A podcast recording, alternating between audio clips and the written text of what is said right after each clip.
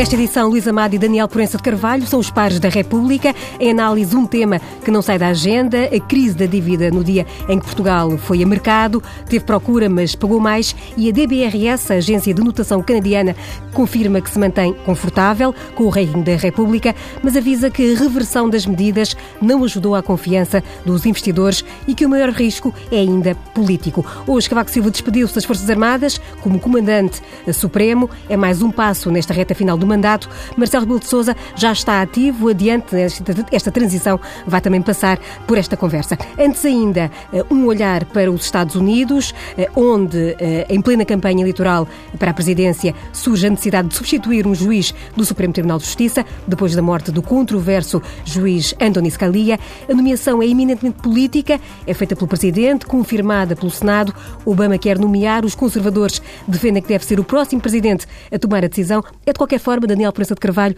eh, um sistema bem diferente do português, desde logo pela forma eh, como todo este processo é escrutinado. É, eh, sublinharia exatamente essa forma muito diferente da hum, designação dos juízes, neste caso do Supremo Tribunal, mas em geral dos juízes do sistema judicial americano.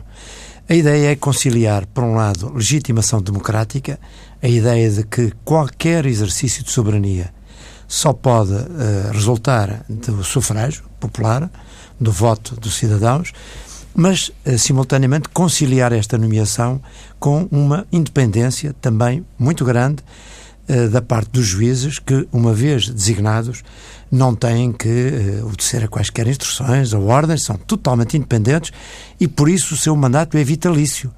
Ninguém pode retirá-los desse mandato que quiser. Por outro lado, há um escrutínio fortíssimo sobre as pessoas que são designadas.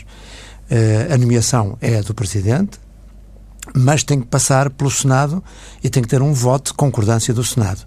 O que significa que uh, estas, uh, estas pessoas, antes de ser designadas, passam por um escrutínio fortíssimo, onde é analisada enfim, toda a sua vida anterior, o que pensam sobre os temas, o, as decisões que tomaram anteriormente, por aí fora, de modo a garantir uh, que são designadas personalidades uh, que revelaram ao longo do seu trajeto profissional as qualidades essenciais para ascender a um cargo tão importante como é o de fazer parte do Supremo Tribunal dos Estados Unidos, que tem uma importância muitas vezes decisiva em muitos temas da maior relevância social, política, aos direitos humanos, por aí fora. Não é?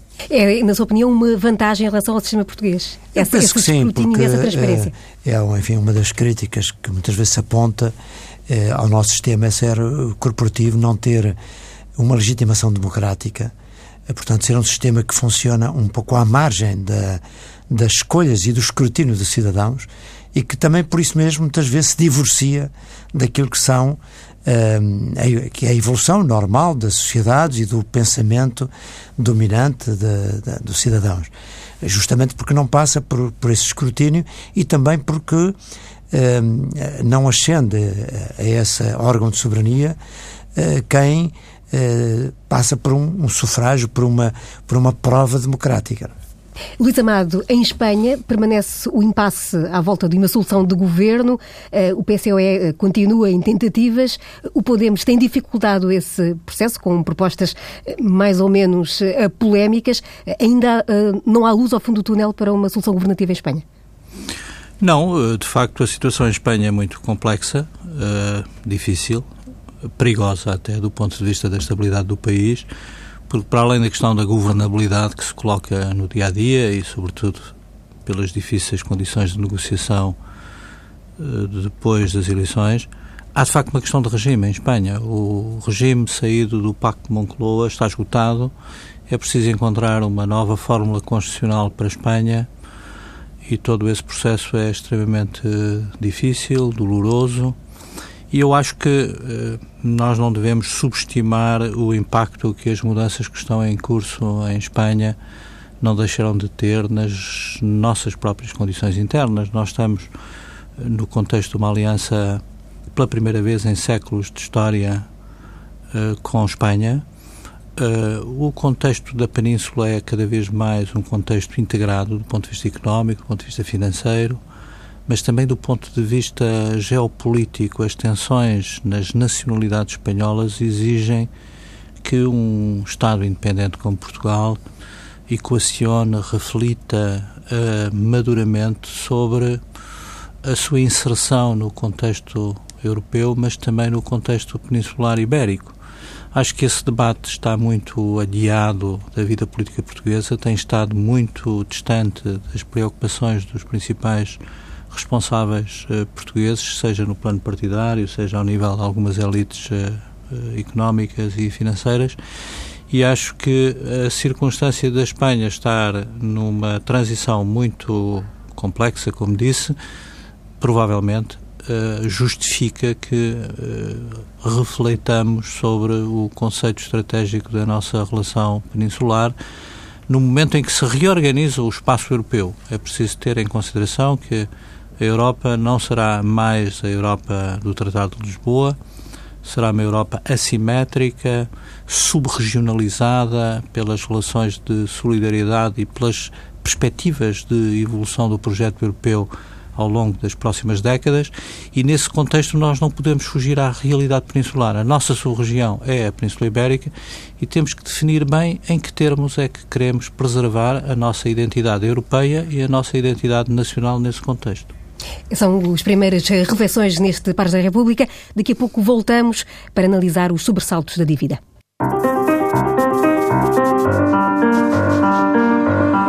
Estamos de volta. Portugal foi a mercado, teve financiamento em taxas ainda assim favoráveis. A DBRS, a agência de notação que mantém a opinião mais favorável sobre Portugal, vai avisando que a reversão de medidas não caiu bem e que eh, Portugal, embora se mantenha confortável no rating, continua sob pressão.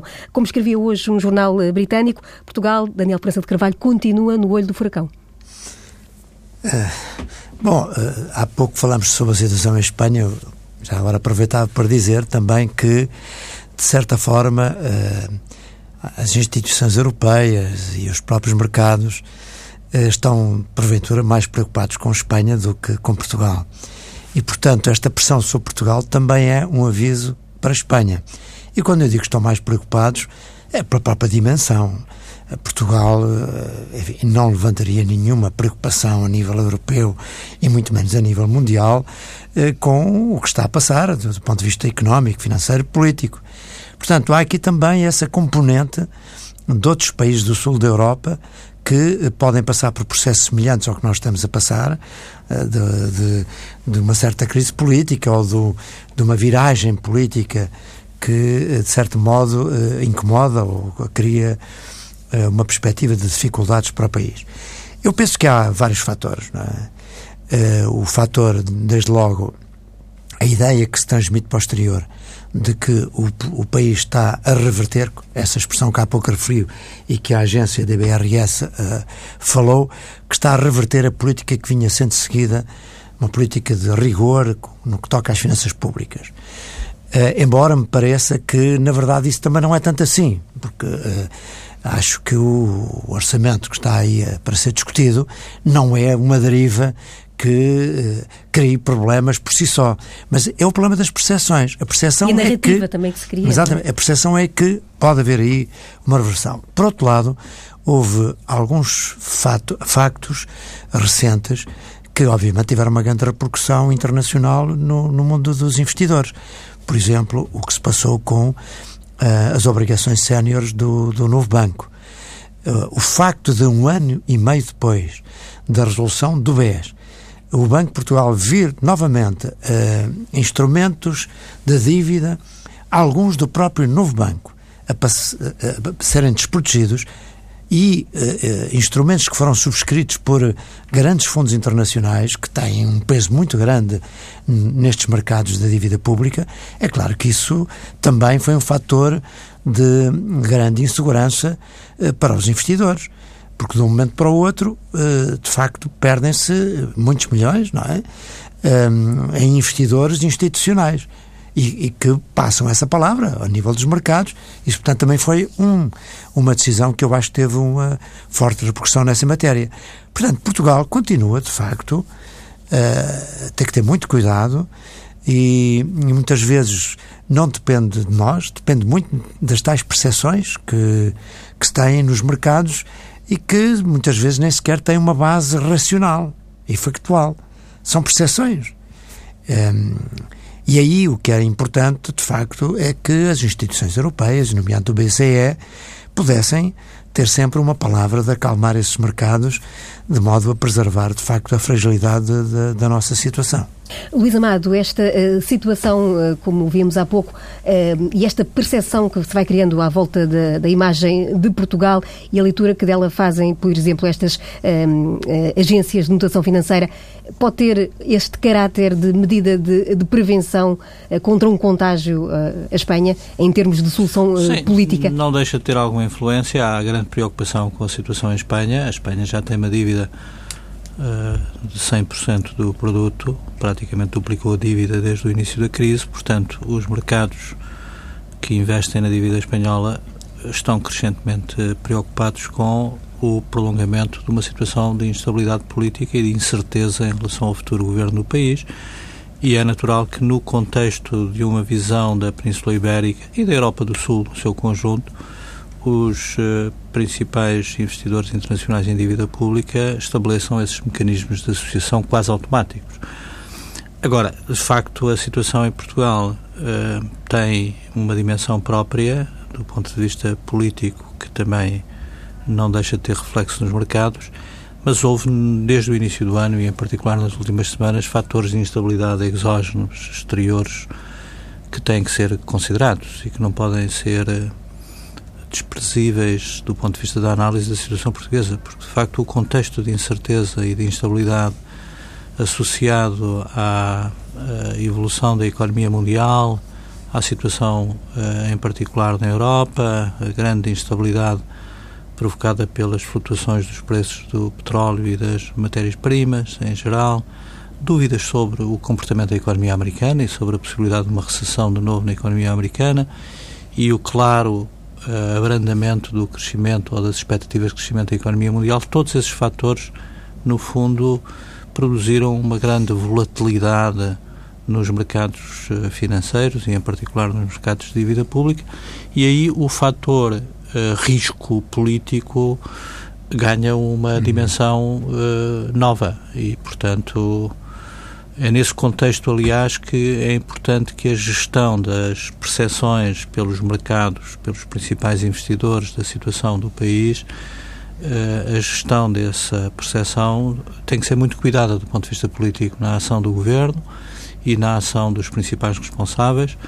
A preocupação de não entrar em confronto com a Comissão Europeia parece-me absolutamente crítica. Claro é o que distingue qualquer leitura da situação portuguesa de uma situação como aquela que se viveu na Grécia. Porque aqui o que se tem visto é que o governo procurou apresentar um modelo de relativa eh, diferença do ponto de vista do agregado da procura e do impacto do consumo no crescimento económico em relação ao que era a matriz do da política económica anterior, mas fê-lo em concertação uh, com a Comissão Europeia e apesar das críticas uh, a seu tempo do, da Comissão Europeia, não houve uma situação deliberada de confronto, de Aliás, disponibilidade uh, continuada para o diálogo. Pelo contrário, para... e portanto, acho que há sinais, acho que temos que aprender a viver numa situação de incerteza e de instabilidade que decorre do facto do governo ser um governo minoritário e sustentado por um compromisso muito tenue do ponto de vista político. Os mercados interpretam isso e, portanto, o governo aqui terá que ter um olho no credor e um olho no eleitor. É, acho que é isso que vai acontecer ao longo dos próximos meses, precisamente porque a situação de instabilidade é muito grande e não ajuda, de facto, a garantir confiança para que uh, o orçamento possa vir a ser executado de acordo com os. Uh, objetivos definidos. E neste cenário de, de, instabilidade, de incerteza, há pouco Daniel Prensa Carvalho defendia uma palavra por parte do BCE, por exemplo. Não temos ouvido essa palavra, mas temos ouvido do lado do campo oposto, por exemplo, na semana passada, o ministro alemão das Finanças alertar, ou avisar, deixar avisos para Portugal, e hoje mesmo voltou a ser notícia uma proposta já que vem de novembro, em que eh, seria criado um mecanismo eh, para reconhecer os, os países da União Europeia que pudessem cair em falência. Portanto, não se ouvem palavras eh, num sentido, vá lá, positivo, mas eh, do, do campo oposto, do lado da crítica, as alfinetadas continuam a cair. Claro que a realidade é a realidade e nós temos que.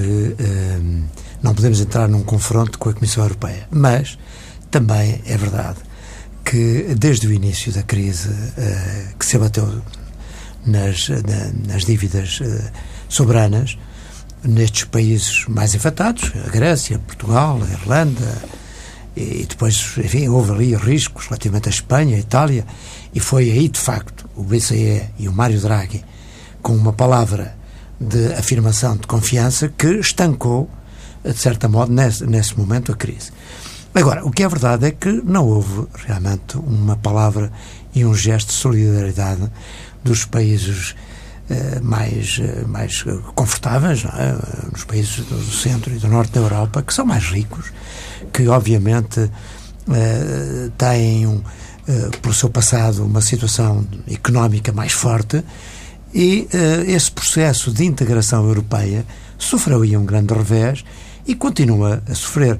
Essas afirmações, por exemplo, do ministro Schauble, são muito infelizes, não é? porque enfim, eu acho que não é tolerável que nem sequer alguém eh, em nome de uma instituição europeia, mas de um país que é, é nosso parceiro na União Europeia, o Ministro das Finanças, eh, se permita afirmações do tipo que ele faz, que, eh, por um lado, lançam maior confusão, lançam maior desconfiança, e, por outro lado, revelam de facto uma arrogância que também tem criado nos países do Sul um, um, grande desconforto nas opiniões públicas, nos cidadãos em geral e, e obviamente também na, nos políticos, porque uh, ninguém gosta de ser tratado dessa forma paternalista com que esses países uh, nos falam. É claro que desde o início da, da construção europeia que havia estas diferenças de, de, de, de riqueza dos países e de, situação económica. Uh, houve países, obviamente, que à partida uh, sabia-se que era assim, sabia-se que esse processo de integração tinha que ser um processo longo, onde, naturalmente, com exigências de reformas para os países que precisavam de progredir economicamente, e isso eu compreendo perfeitamente, era obrigatório que estes países mais frágeis, para, para crescerem e se eh, se aproximarem da média europeia, tinham que fazer essas reformas nos, económicas, políticas, mas também havia uma ideia de, de coesão também maior. também eh, se exigia da parte dos países mais ricos que houvesse uma posição de maior coesão, de solidariedade. E isso, de facto, perdeu-se. É? E hoje, realmente, os egoísmos voltaram e acho que a União Europeia, nesse aspecto, mudou de, de, de, de característica e, e, de facto, hoje penso que há muito mais cada país a pensar em si próprio do que propriamente essa ideia de um caminho e de uma caminhada comum para uma maior integração e vejas, por exemplo, o que está a acontecer também com o Reino Unido. Reino Unido. E, e, portanto, isso, e, e, com, a, com outros países também do centro da Europa, como a Hungria ou a Polónia, onde realmente esta ideia de solidariedade se perdeu bastante. Luís Amado, estamos a caminhar para uma desunião europeia, eh, cada vez mais? Sim, eh, nós estamos numa situação eh, muitíssimo uh, difícil no âmbito do processo de integração da União Europeia, precisamente tendo em consideração que, por um lado, a zona euro não resistirá se não houver mais integração e mais federalização do ponto de vista económico e financeiro, não apenas a União Bancária, mas o governo económico da zona euro é eh, absolutamente irrecusável. Se quisermos preservar as condições de estabilidade da moeda comum a curto prazo, mas ao mesmo tempo que há na zona euro um esforço de integração para garantir a estabilidade da moeda comum e o core, o núcleo central da integração europeia, ao mesmo tempo, os tecidos sociais e económicos em todas as sociedades europeias estão sujeitas a fortes pressões fragmentárias, desintegradoras, em torno de problemas de identidade, de problemas de insegurança, de problemas de instabilidade social e política. E, portanto, eh, o momento que a Europa atravessa é, de facto, um momento de uma enorme gravidade, uma enorme complexidade, se tivermos em consideração estas dinâmicas contraditórias de forças centrífugas e forças centrípetas que simultaneamente põem em tensão uh, os tecidos sociais, as formações sociais e económicas um pouco por toda a Europa e os sistemas políticos respectivos. Portanto, nós estamos de facto num momento muito delicado do processo de integração da Europa, onde as questões uh, nacionais e as questões de soberania estão de novo na ordem do dia, não apenas com o que se está a passar no Reino Unido, uh, mas também na Polónia, na Hungria. na Hungria, a Itália, vamos ver uh, o que é que se vai passar na Itália, mas a situação de tensão nacional na Itália é fortíssima e em, em parte também as tensões com o governo alemão e com o tipo de declarações como aquela que foi referido tem suscitado uma forte animosidade do ponto de vista nacional e italiano. Portanto, nós estamos numa fase muito exigente da integração da Europa. Tudo é possível tudo é possível, os cenários todos têm que ser devidamente ponderados e é óbvio que para um país como Portugal eh, é bom que ao nível eh, da elite política e da sociedade portuguesa em geral haja eh, capacidade para gerir consensos, diálogo económico e social em condições de garantir a estabilidade e a coesão que de outra forma poderão acentuar os fatores de risco que a situação frágil em que a economia portuguesa se encontra poderia provocar. Essa é uma tarefa para o Governo, e aproveito para uh, lançar já uma acha para a próxima fogueira, é uma tarefa para o Governo e também para o próximo Presidente da República. Uh, esta semana uh, deram-se mais uns passos em direção ao final do mandato do atual Presidente Cavaco Silva, com a despedida hoje, por exemplo, das Forças Armadas, e já se viram os passos do novo Presidente, agora eleito, Marcelo Rebelo de Sousa, que no Palácio de Queluz, onde tem o gabinete provisório, já fez questão de se ir inteirando das matérias. Recebeu ontem António Costa, recebeu também o Governador do Banco de Portugal. Estamos aqui a assistir a uma eh, transição eh, tranquila eh, da pasta presidencial, Daniel Prensa de Carvalho. Isso eu acho que sim. É? é? É, normal, não é? Aliás, hoje li algumas críticas a essa, a essa atitude do, do Presidente eleito, Marcelo Rebelo de Sousa, ter essas reuniões com os agentes políticos, mas isso parece-me natural. Não, não vejo que isso tenha qualquer problema.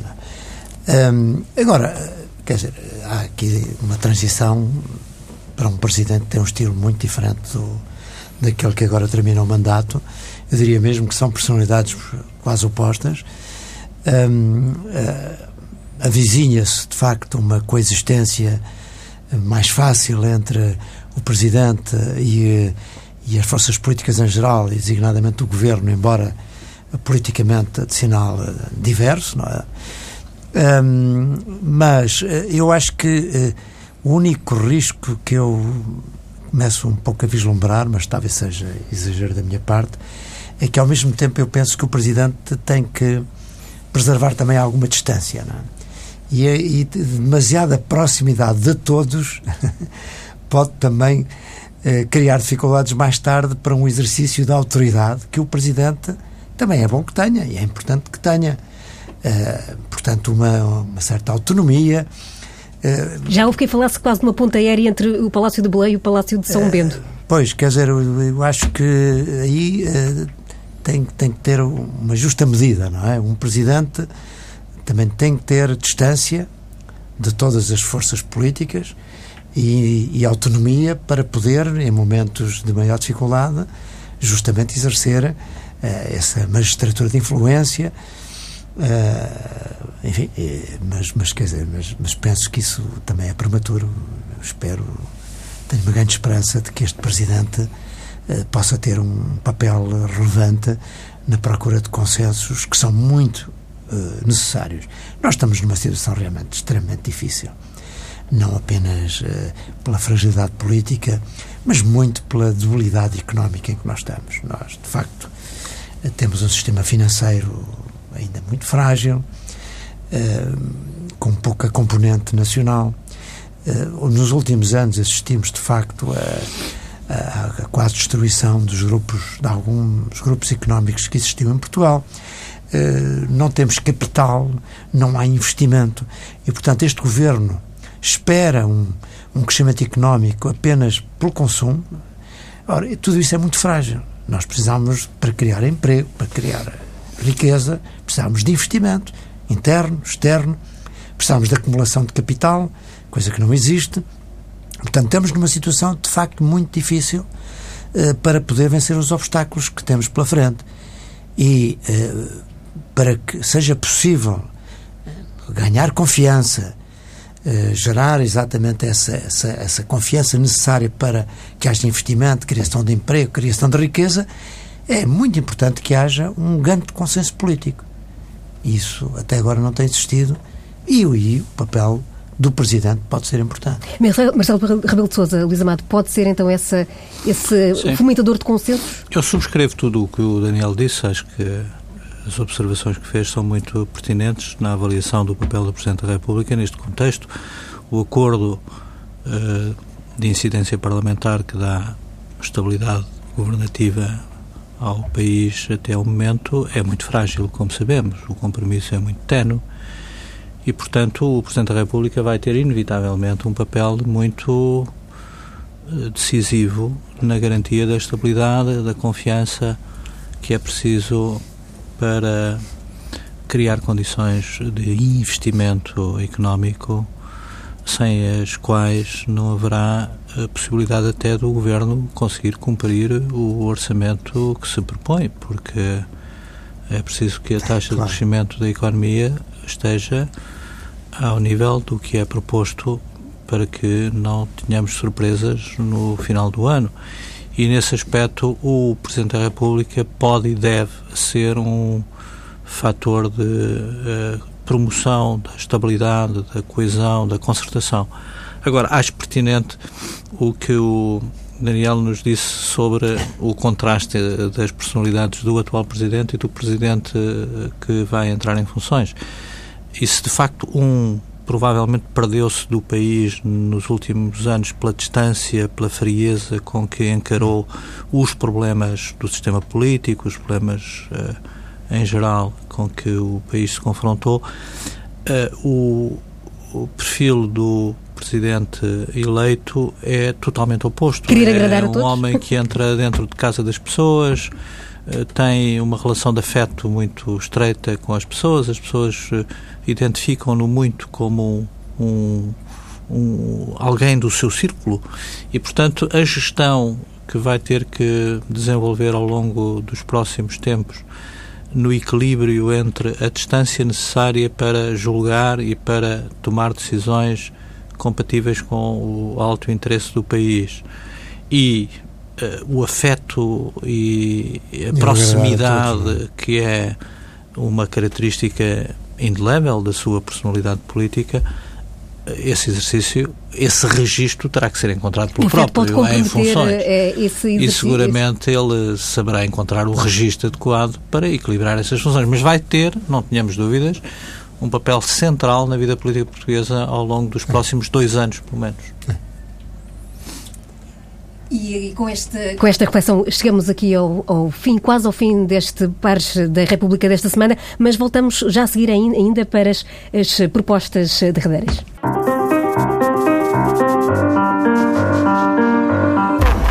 E para fechar então a música, Luís Amado, uma banda formada numa prisão do Malawi, foi nomeada, não ganhou, eh, mas foi nomeada para o Grammy de World Music. Eh, esta banda eh, com, enfim, pessoas que estão detidas, eh, muitos ladrões, assassinos que eh, viram na música uma forma Chamou de... Chamou a atenção porque eu tenho sempre muita inveja aqui do Daniel, que é um especialista em música e tem a sua banda, e eu sou um zero em conhecimentos musicais, mas ontem na imprensa internacional já vi criada, eh, citada hoje também no Expresso Online, esta circunstância de uma banda constituída por 10 prisioneiros de uma prisão de alta segurança e de dois funcionários terem conseguido pôr o Malawi no mapa da música internacional tendo pela primeira vez uma nomeação para um Grammy, eh, o que eh, suscitou a minha curiosidade e, sobretudo, para picar aqui eh, os talentos eh, de conhecimento musical que o Daniel, estou seguro que ele não conhece esta banda. Não, uma grande novidade e vou-lhe dizer que já a seguir eh, vão ver. Vai ao YouTube.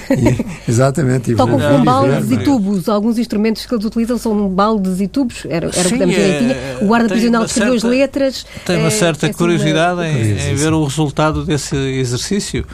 Depois, não gostava de deixar, uma vez que ainda tenho tempo para o fazer, deixar uma nota sobre o centenário da, da, do Virgílio Ferreira, foi um autor que me marcou muito na minha adolescência e cuja obra está a ser reeditada pela Quetzal e, portanto, deixava esta nota. Terei também muito, muita curiosidade em, em reler algum, algumas das uh, suas obras.